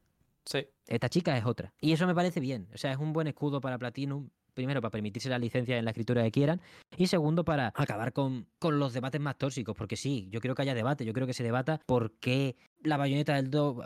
mi, bayoneta favorita a nivel de historia es la del 2, por ejemplo si quiero hacer una comparativa con la del 3, la hago, no hay ningún tipo de problema. Y la podemos hacer en mayor profundidad, menor profundidad, desde un prisma desde otro. Pero lo que quiero decir es que acabe la toxicidad, tío, que es un juego, quiero decir, que es un juego que se puede analizar fácilmente, que, es verdad que lo cuentan un poco peor para mi punto para mi gusto en Bayonetta 3 que en los otros dos. Sí. Pero si te paras a mirar, tiene las suficientes herramientas como para analizarlo libra por libra y ver qué es lo que falla. Y a partir de ahí sacar críticas positivas o negativas sobre la historia extremadamente rica, que creo que es lo que falta en, gran parte en... No, te digo el fandom, digo la conversación alrededor de Bayonetta 3, que es que todo ha sido muy 0 o 1. Y eso me eso es lo que más pena me da, que sea 0 o 1, no que sea negativo. Lo que se diga negativo, maravilloso, si estamos aquí para hablar, para charlar. Si yo soy el primero, por ejemplo, de cuando, cuando, me, cuando me pidan hablar del Otra vez, que ya lo, he seguido jugando y me está empezando a gustar menos, pues voy a ser el primero que voy a ponerme en plan escéptico. Pero, joder, no en plan, esto es lo que he jugado en mi vida o esto es una traición a no sé qué. No, no, no, no. Yo creo que tiene mucho que analizar porque al fin y al cabo es una, una carta de presentación muy buena para el futuro del platino, muy buena en cuanto a que lo describe fácil, pero que no se debe caer en tampoco el catastrofismo de los videojuegos murieron en platino. Sí, sí. No, aparte hay que esperar que sí, sí, en un futuro salga Bayonetta 4, claro. la historia va a cambiar. Ah, mira, pero Bayonetta 3 ahora tiene sentido, ¿viste? Cosas así, lo que pasa hay que jugar también el Bayonetta Origin, como hablamos anteriormente, que tiene ciertos enganches con el 3 y yo a veces pongo los ejemplos de Metal Gear 2, como cuando salió. Raiden, o en Devil May Cry 4, o Nero, que no lo quería nadie, el personaje, que era horrible. Y después, cuando salió su secuela, por así decirlo, el Metal Gear Rising, y después Devil May Cry 5, son los mejores personajes, Nero y Raiden. Sí, sí, tienen todo internet a su servicio. Sí, sí, sí. Yo creo que hay que darle una oportunidad también a Viola, que yo, es un personaje que recién inició, tiene dos capítulos, lo jugamos poco y ya está, lo ponemos ahí, dijo Platinum Games. Obviamente para mí lo aplico mal, para ponerlo de un principio. Para mí ese ha sido un personaje extra, con sus capítulos, su historia aparte, como, no sé, un capítulo extra, no sé, así como el Bayonetta Origin que vos jugás con John, un super spoiler, que tiene su capítulo largo, con su historia y ya está. Para mí le hubiesen hecho eso, Capaz que ahí un puntito más subía en Bayonetta 3 el personaje. Pero te lo colaron ahí entre medio, medio raro. creo que hay que darle la oportunidad. Sí, hay que darle la oportunidad. Yo creo que eso es lo, principal. Que para asegurarnos de, cuál es el futuro a nivel de escritura de Bayonetta, creo que tenemos que esperar al 4, por suerte, por desgracia. Y Origins, como tú bien has dicho, hace un muy, bien un muy buen trabajo para aclararnos muchos puntos del 3 que vaya. O sea, y ahí sí, ahí sí me, esos puntos sí que no me gustan nada, en plan, a nivel de ritmos, de narrativa y de, contarte, que te cuente lo que sea, pero al nivel, al ritmo al que lo cuenta y, la manera, cómo utiliza los mecanismos de, un videojuego para intentar explicártelo, puff, Bayonetta Origins es demasiado necesario para, para el bien de. que acaba, acaba eso, decrementando las aptitudes de Bayonetta 3 en ese respecto. Sí, no sé, habrá. No sé qué quisieron hacer en ese sentido. Porque a veces hmm. eh, la, la, historia de Bayonetta de Origin es perfecta en el sentido del. Me refiero a la saga, que es del punto A hasta el punto Z se entiende todo, no hay cosas eh, raras, como lo que pasa en Bayonetta. En sí, la Bayonetta en los tres, obviamente el 3 fue el más complicado, que a veces no se, no se entiende o no te explican cosas y queda ahí medio en el aire, pero en Bayonetta Origin eh, te explica todo muy fácil y se entiende. El malo es malo por esto y ya está. y eso en el 3 y a la gente no le gustó. A mí no es que no me gustó, tampoco lo dejo ahí en el aire y yo me da lo mismo. Sí, básicamente. Yo creo que al menos tenemos la ventaja de que, gracias a Dios, las historias de los Bayonetta son sencillas. Quiero decir, pueden ser más liosas, menos liosas, pero a nivel de capas podemos relajarnos. Sí, mm, exactamente. Y, se puede analizar, quiero decir, hay debates mucho más valiosos en analizar a Bayonetta como agente externo, como protagonista femenina en los videojuegos. Eh, esos debates tienen para mí mucho más valor porque al final lo meten en el contexto de los videojuegos, que es mucho más amplio, que intentar ponerse en plan, ¿cómo lo digo? Como se ponen con los vídeos de lore de los Souls. ¿Sabes? Quiero decir, no, no, existe esa profundidad, no existe esa profundidad. Es, se, se, puede llegar, se puede debatir, se puede hablar el tiempo que quiera, pero no hay 60.000 capas, 80.000 facciones, 90 eh, objetos que te explican tal. No. Entonces, Bayonetta como icono sí tiene más, más debate y entiendo que eso es lo que más se debería explotar y que a lo mejor no se ha explotado tanto con la salida del 3 o se ha explotado de manera más negativa por ese cambio repentino. Que en verdad si nos lo hubiesen presentado mejor en trailers y cosas, que esto era otra realidad, excepto hasta el trailer de lanzamiento, creo que no se, no se jugaba con esas ideas, ¿no? Pues si nos lo hubiesen explicado antes, a lo mejor habría, lo habría recibido mejor la gente, pero da igual, en fin. Sí, aparte, aparte justo venía con el tema de, la, de, lo, de mucha gente se lo tomó esto mucho Marvel, mucho el tema del universo y como lo tomó mal, viste. Es algo que, que, no, que no cuajó, por así decirlo. Solamente eso que viste a veces. Capaz que si era una historia más simple, como la gente pide, hubiese pegado más Bayonetta 3. Sí, Sí, yo creo que introducir e, es sencillo. Quiero decir, ahora voy a reducir las cosas a lo absurdo, pero Bayonetta 1. Bayonetta no tiene recuerdos, hay que recuperarlos. Eh, un par de cositas más, un par de detalles. Bayonetta 2, eh, hemos perdido a la novia, hay que rescatarla. Nos encontramos con Loki, nos encontramos con un par de cosas más, pero oye, Sencillo, al pie. De hecho, el, que tiene mayor profundidad narrativa es Origins porque es el que de verdad se toma su tiempo para contártelo como un cuento, eh, innova, es distinto, es otro género. El 3 es que es eso, para lo que estamos acostumbrados o para lo que esperamos y, lo poco que se, que se movió durante eso, los trailers y tal, que esto era totalmente distinto, es muy... Puede ser, entiendo, entiendo que sea chocante para mucha gente.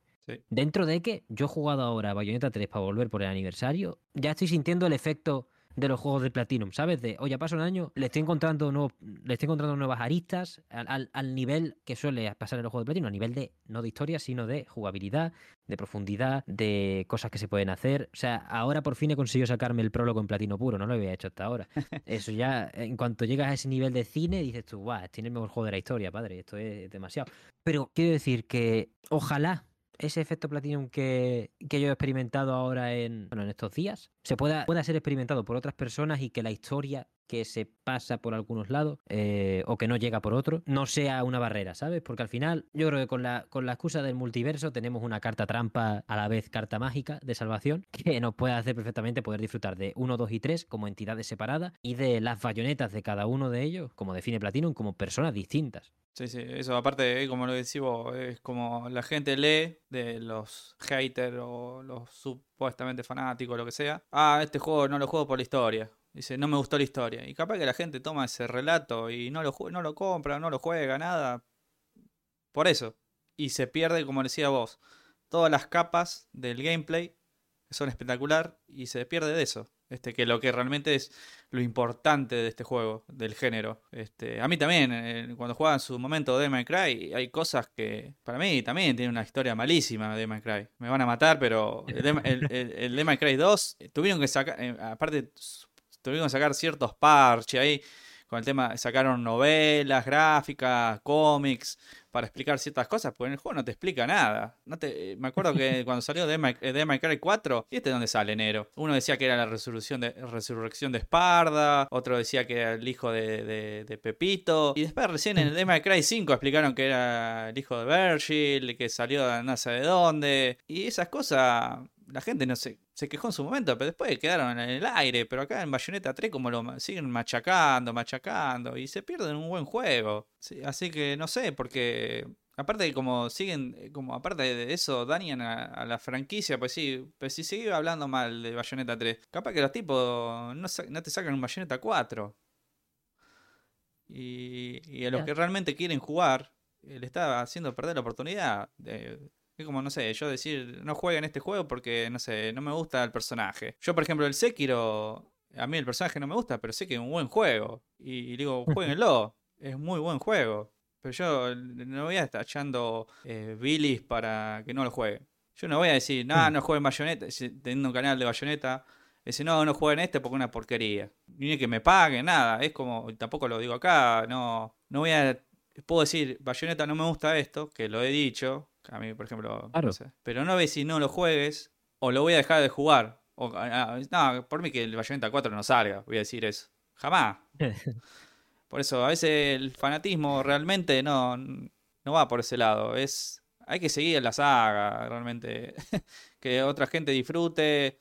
Aparte yo estoy subiendo videos y hay gente, uh, yo gracias a tu canal conocí a Bayonetta, espectacular el juego, obviamente son dos o tres personas, que me lo agradecen y dicen, uh, el juego me estaba perdiendo. Y eso está bueno leer esas cosas, que puede pasar en este juego como en otro juego, otra gente que se dedica a otro juego, es el, Doom. Ah, me conocí el Doom gracias a tu canal, es un juego espectacular, me encantó, muchas gracias. Y esas cosas son lindas de leer. Sí, yo, yo no te descarto que O sea, sí, eh, obviamente cuanto, en cuanto hay un debate espinoso en un, en un fandom, o sea, yo por ejemplo, mi, de mi, el único fandom de mis juegos favoritos que aguanto, no me he metido en el de Bayonetta de decir, pero el único fandom que aguanto 100% de los juegos que me gustan de verdad es el del Elder Scrolls, porque somos cuatro reventados del Skyrim, otros del Oblivion, cada uno habla de sus tonterías y cuando tocas, o sea, como sale un juego cada 20 años, ¿cómo coño nos vamos a enfrentar uno al otro? Tenemos tiempo para hacer 60 eh, teras de, de, memes de cada juego, los entendemos más o menos y ya está. Pero bueno, imagino que como en todos lados hay gente también que se pasa a raya. Pero estoy de acuerdo contigo en que centrarse en lo negativo de un juego al nivel obsesivo de no lo jueguen está feo. O sea, llamar al boicot a juegos por su, bueno, por su acabado, por lo que sea, para decirlo así. Eh, boicotear, boicotear juegos que exploten a la gente. Boicotear juegos que se pasen de la raya porque sean extremadamente eh, irrespetuosos con ciertos temas, por lo que sea. Tampoco, siquiera. Quiero decir, para la, lo que no quiero es eliminar la conversación fructífera de, la ecuación, ¿sabes? Que es que hay mucha, hay mucha gente que confunde, y no, y no digo que sea tu caso, hay mucha gente que en ese llamamiento a que eso, la gente disfrute del juego, dice, no, pero es que no quiero escuchar nada negativo. Hijo, no, no, no. Tú precisamente aquí estamos tratando los temas que no se le da a Bayonetta 3 y se, y se ponen sobre la mesa y se dice, oye, pues no me gusta por tal y tal, o el ritmo lo lleva como el culo en cuanto a la historia.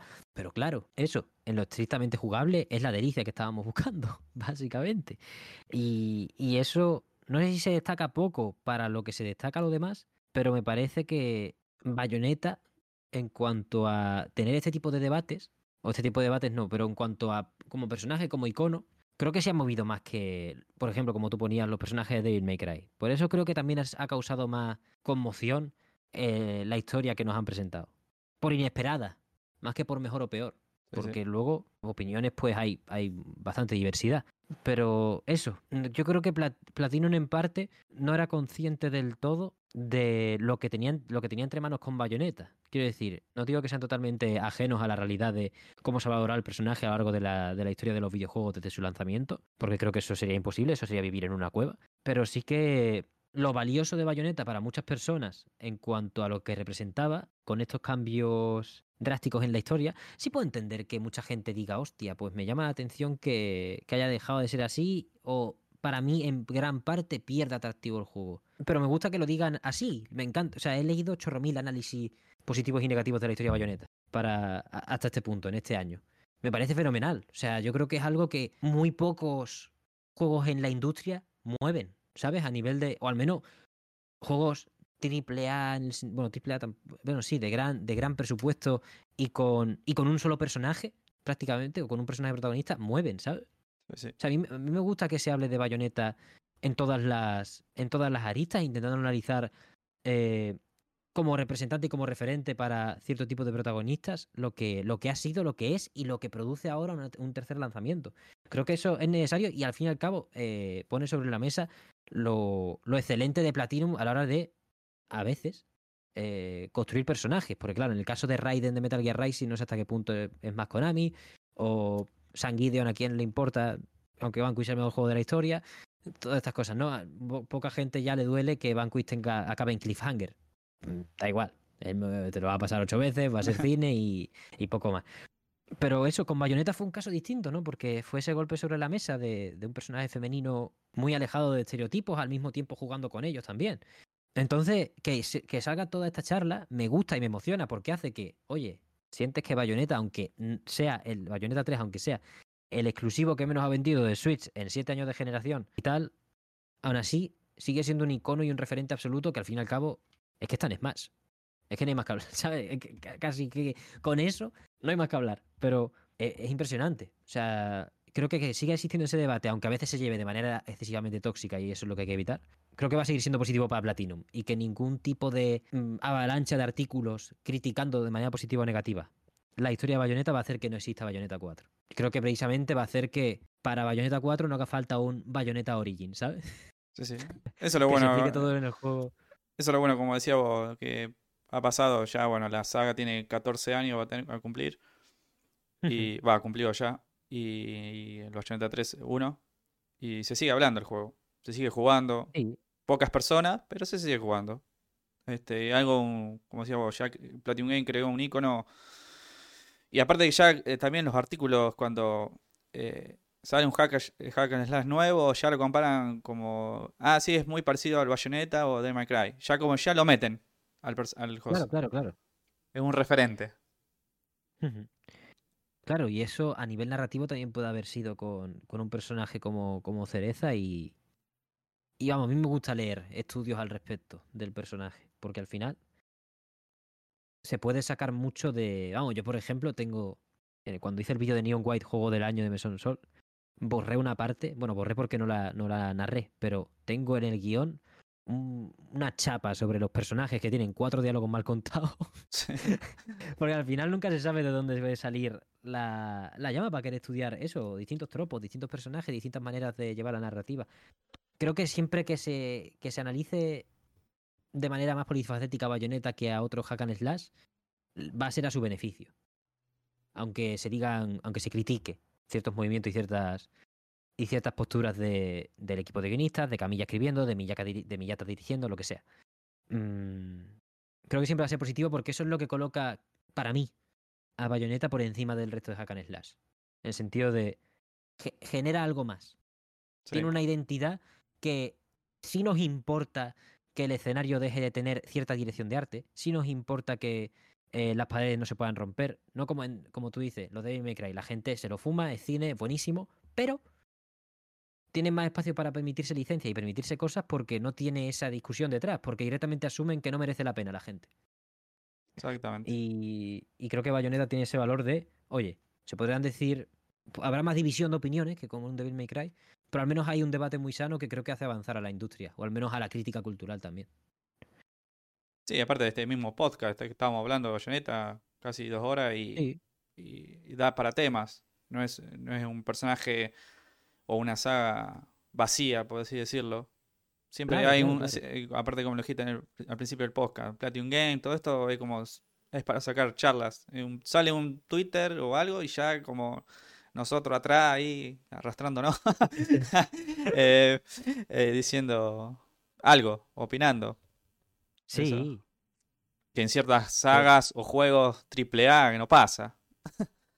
Claro, claro, claro, claro. Es que es eso. Yo, yo por eso estoy. Me, me, me gusta leer y, y, ver ese, ese tipo de artículos, porque hay tantas perspectivas y tan interesantes, aunque algunas, por desgracia, ahora estén más se hayan alejado de la, de la saga o se quieran alejar de la saga por, por que no les ha gustado lo que han visto en el 3. Pero oye, aún, así. Aún, aún, así, quizá un 4 es el de la redención para estas personas. Y quizá el 4 quizá para mí es el del fin, el de la muerte. Me parece malísimo. También puede ocurrir. Y, ahora, y ahora a ver qué hacemos. Pero, pero es así, que genere esas cosas, que genere esas pulsiones de seguir hablando, de querer, de querer intentar entender a Bayonetta como personaje. Es algo que muy pocos videojuegos hacen, sobre todo teniendo en cuenta la densidad de la historia de Bayonetta, que es reducida. Sí. Es fenomenal, tío. Joder, qué charla hemos pegado, ¿eh? Feliz aniversario, Bayonetta. Eh, la más guapa y la más. La reina. La reina del mesón. Ya está, no hay más Pero es así, tío. Qué maravilla. Em, por supuesto, cualquier opinión adversa, distinta, sin falta, está bienvenida en los comentarios, porque para eso da, para eso da este tipo de cosas. Y nada, fíjate tú, justo has dicho lo de cada vez que sacan un tuit de platino no sé qué, estamos hablando. No ha sido de platino, no ha sido un tuit de Archipel, pero han anunciado una serie con Camilla y Mikami hablando sobre Resident Evil. Ah, eso me he olvidado de comentar. Como acabe esa serie con un vídeo diciendo vamos a fundar un estudio juntos mañana. Sí, sí. Eh, el fin de los videojuegos, it's over. Eh, que paren el resto de desarrollos que viene, viene Cristo. Sí, sí, en, diciembre van una charla, ¿no? Que van sí, a hablar. sí, sí. Sí, sí. A, ver qué, dirán. Cami, eh, no, perdón. Eh, Mikami ya pasó el año de Tekken War, ¿no? Ella puede, ya, que empezar. Ya le puede empezar a hablar de por qué se fue. Uh. Así que para, para, mí es igual que habrán hablado los dos por ahí y dice, che, yo estoy cansado, vamos a empezar a hacer nuestro juego. Por más que no vendamos. sí. Como el, eh, me acuerdo que Mikami dijo, hice el Gold Hunt porque tenía ganas y no me importa si vendí o no, dice. Tenía ganas de hacer un juego de pelea y ya está. Qué pasa, David. Y es muy buen juego el toque la maestro, le digo yo a Mikami. Mamma mía. Como, como saque otro juego antes de retirarse que tiene pinta. Sí, sí. Hay que aprovecharlo. Como, como sea con Camilla, de... no hay excusa. El juego del año de Mesón Sol, el año que toque. Eso sí, probablemente 2026, 2027, putada, pero bueno. Sí, sí. Ojalá, ojalá se reúnan, joder. Que al final, si Camilla de verdad la ha pasado mal, estando 10 años sin dirigir y Mikami ah, considera que su trabajo en tango ha sido suficiente, o sea, ha sido ya suficiente y que le tocaba hacer una cosa extra, ojalá piense que sea un trabajo con, con Camilla, un último trabajo con Camilla, tío. Sí, sí, ojalá. Esperemos. A ver qué sale. a ver qué tal. Sí, me había olvidado. hablamos tantas cosas que lo tenía ahí, que le íbamos a hablar y me olvidé, realmente.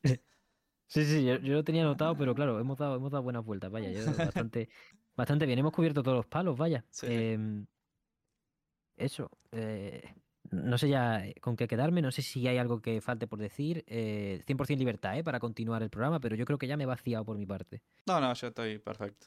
Podríamos hablar un poco de la imagen de esto que revuelo, pero del aniversario, pero no, estamos bien, así. sí. Que saquen, eh, no sé, no sé, no sé. da, igual, que, que trabajen en Bayonetta 4 y que Viola sea tenga sus 12 capítulos seguidos para que podamos de verdad entender sus sistemas y. Y estamos todos contentos. Sí, sí, sí, sí. Y que Viola puede tener un potencial de cojones, ¿eh? O sea, que es que a nivel de, a nivel de historia no hemos explorado nada de la pobre chiquilla, que es como. No, no. Ahora es bayoneta. Y es como. Y, nos da igual. Nos da igual porque todavía no nos hemos. No sé si no nos hemos recuperado o nos lo han contado tan rápido y, y nos han dejado tan poco después que, que, no, hay, no hay de qué hablar casi. Pero tengo unas ganas de ver. Eh, cómo encara Platinum sus nuevas generaciones, no solo a nivel de talento humano, perdiendo eso, yéndose camilla, protagonizando los desarrollos de otras personas, otras personalidades, no sin cero continuación ya de, la, de, la, de los clásicos y tal, sino también que es que ya hay una cara nueva, vaya, es que ya Bayonetta 4 tiene a la chavala rubia, que no hay más, no hay más que hablar. Sí, sí. Es muy tocho. Así que ojalá. Aparte, aparte me, me, me, causaba gracia. Dice, ¿por qué Viola es rubia? Sí, Bayonetta es morocha. ya, eso sí. y, decían, bueno, pero viene ya de los genes. Y Lumen Sage es rubio, son rubios.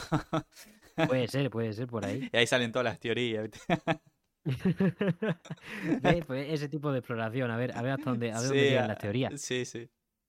Así que bueno, vamos a esperar. Aparte, si sale Bayonetta 4, seguramente va a ser directamente un. Eso va a ser, va a ser una secuela, digamos. Porque si sigue el mismo personaje, al menos que se vengan las chorradas del multiverso de nuevo, pero bueno. Uf, por favor que no, ¿eh? eh no, no, no, creo. ya, ya a morir con esta continuidad y, y, que Viola coja los mandos y que no haya cinco Violas. No, no, no. No, no, no, una y ya está. Una, una, una, una. Que, a ver si esta la entendemos. O, esta la, la, disfrutamos del todo. Sí, sí. Puede ser. Porque vaya, a nivel jugable, a mí me ha gustado mucho y me parece un estilo muy distinto al de Cereza, pero la madre que parió, tío. Me, me habría gustado mucho. O sea, es eso, tío. A nivel de historia, eh, no me gusta que le caiga Geta Viola, eso sí que no me gusta, ¿eh? Porque un personaje, no lo has visto.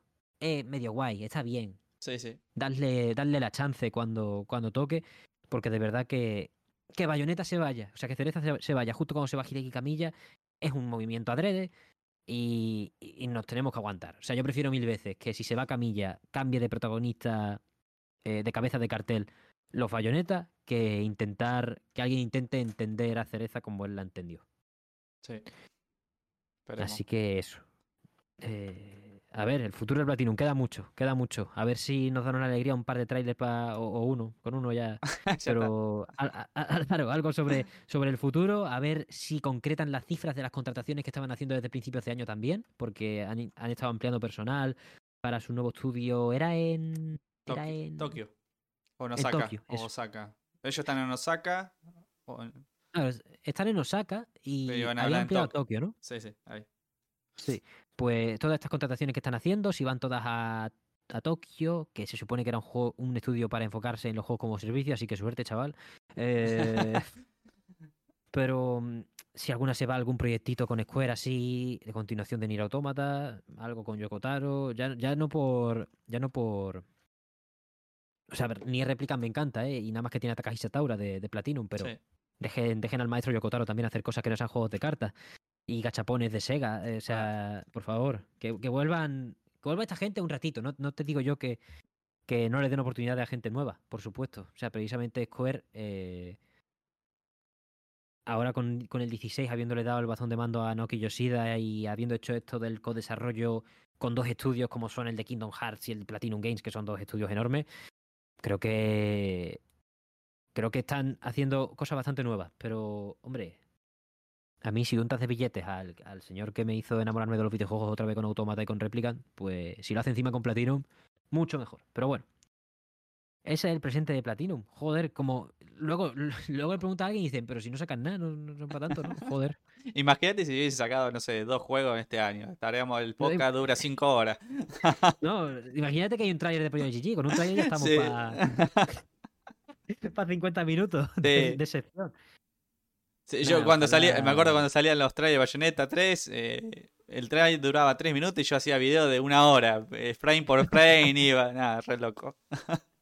sí, sí, eh, para este tipo de cosas, al final las sagas, las franquicias que le guste a uno, dan para dan pa demasiado, dan para demasiado, es, buenísimo. Así que, tío, muchísimas gracias por venir y de verdad que ha sido una charla que habría sido imposible de hacer sin ti, tío. Muchas gracias. Sí, gracias a vos, Ángel, que siempre me invitás, no tengo problema en venir, hablar con la con la gente acá, dando información de Platinum Games. Y de paso enriquecemos a otras personas, que no todo es malo en Platinum Games. Así que un gusto siempre venir acá a la casa de Mesón Sol. Qué maravilla, tío. Pues eso, comensales y colegas, hasta aquí el programa de esta semana. Muchísimas gracias por llegar hasta el final del mismo. Muchísimas gracias por acompañarnos. Y nada, eh, se supone que para cuando se haya publicado esto, habré publicado el mini documental con Zoe de, sobre Pentiment. Así que, joder, espero que, espero que haya gente entusiasmada por ello. Espero que haya gustado. Pero bueno, si no, pues da igual, voy a seguir haciendo estas cosas. Porque lo que mola, ir metiéndose por la industria, preguntar a personas interesantes. Por Dios, ojalá más oportunidades del estilo y con ustedes de la mano. En cuanto a esos formatos, pues ya veremos cuándo van cayendo. Con suerte todos los miércoles, pero vaya, para el podcast, que es todos los domingos a las 9 y cuarto sin ningún tipo de fallo. Recordad que lo podéis ver en YouTube y lo podéis escuchar en todas las plataformas de podcast de referencia. Cualquier comentario acerca de lo que os parece el estado de la nación de Platinum, lo que os parece Bayonetta como personaje o como personajes, como queréis valorarlo. ¿Cómo veis el plantel de Platinum actualmente? ¿Es un estudio que os importe? ¿Es un estudio cuyas propuestas os atraen? ¿Qué, ¿Cuál es vuestro juego favorito de Platinum? Porque queríamos centrarnos en que Camilla se ha ido, pero como veis, aquí hay talento y, propuestas para ratos que te pueden llevar, como dije antes, a, a no, a no a darte igual camilla o no gustarte incluso y gustar de Platinum, quién sabe. Cualquier comentario al respecto de esto y de cualquier otra cosa, vaya, podéis hablar de lo que queráis, son del más grande valor y lo podéis lanzar a través de cualquiera de las vías oficiales. Estamos en TikTok, Twitter, Instagram, los comentarios de Spotify, los comentarios de YouTube, en todas partes con el radar puesto para cualquier tipo de arenga, sugerencia o comentario en general. Y si queréis acompañarnos de un poco de Bill Metal, pues os recordamos que tenemos un coffee abierto, coffee.com barra mesonsol para acercaros a la hucha. Y solo me queda agradecerle de nuevo a Bayonetta Staff su imprescindible y valiosísima presencia en el programa de hoy y a todas ustedes por acompañarnos en este programa que si se publica la semana después de cuando se está grabando, estamos hablando de la tercera semana de noviembre. Muchísimas gracias por todo, una vez más, y nos vemos la semana que viene.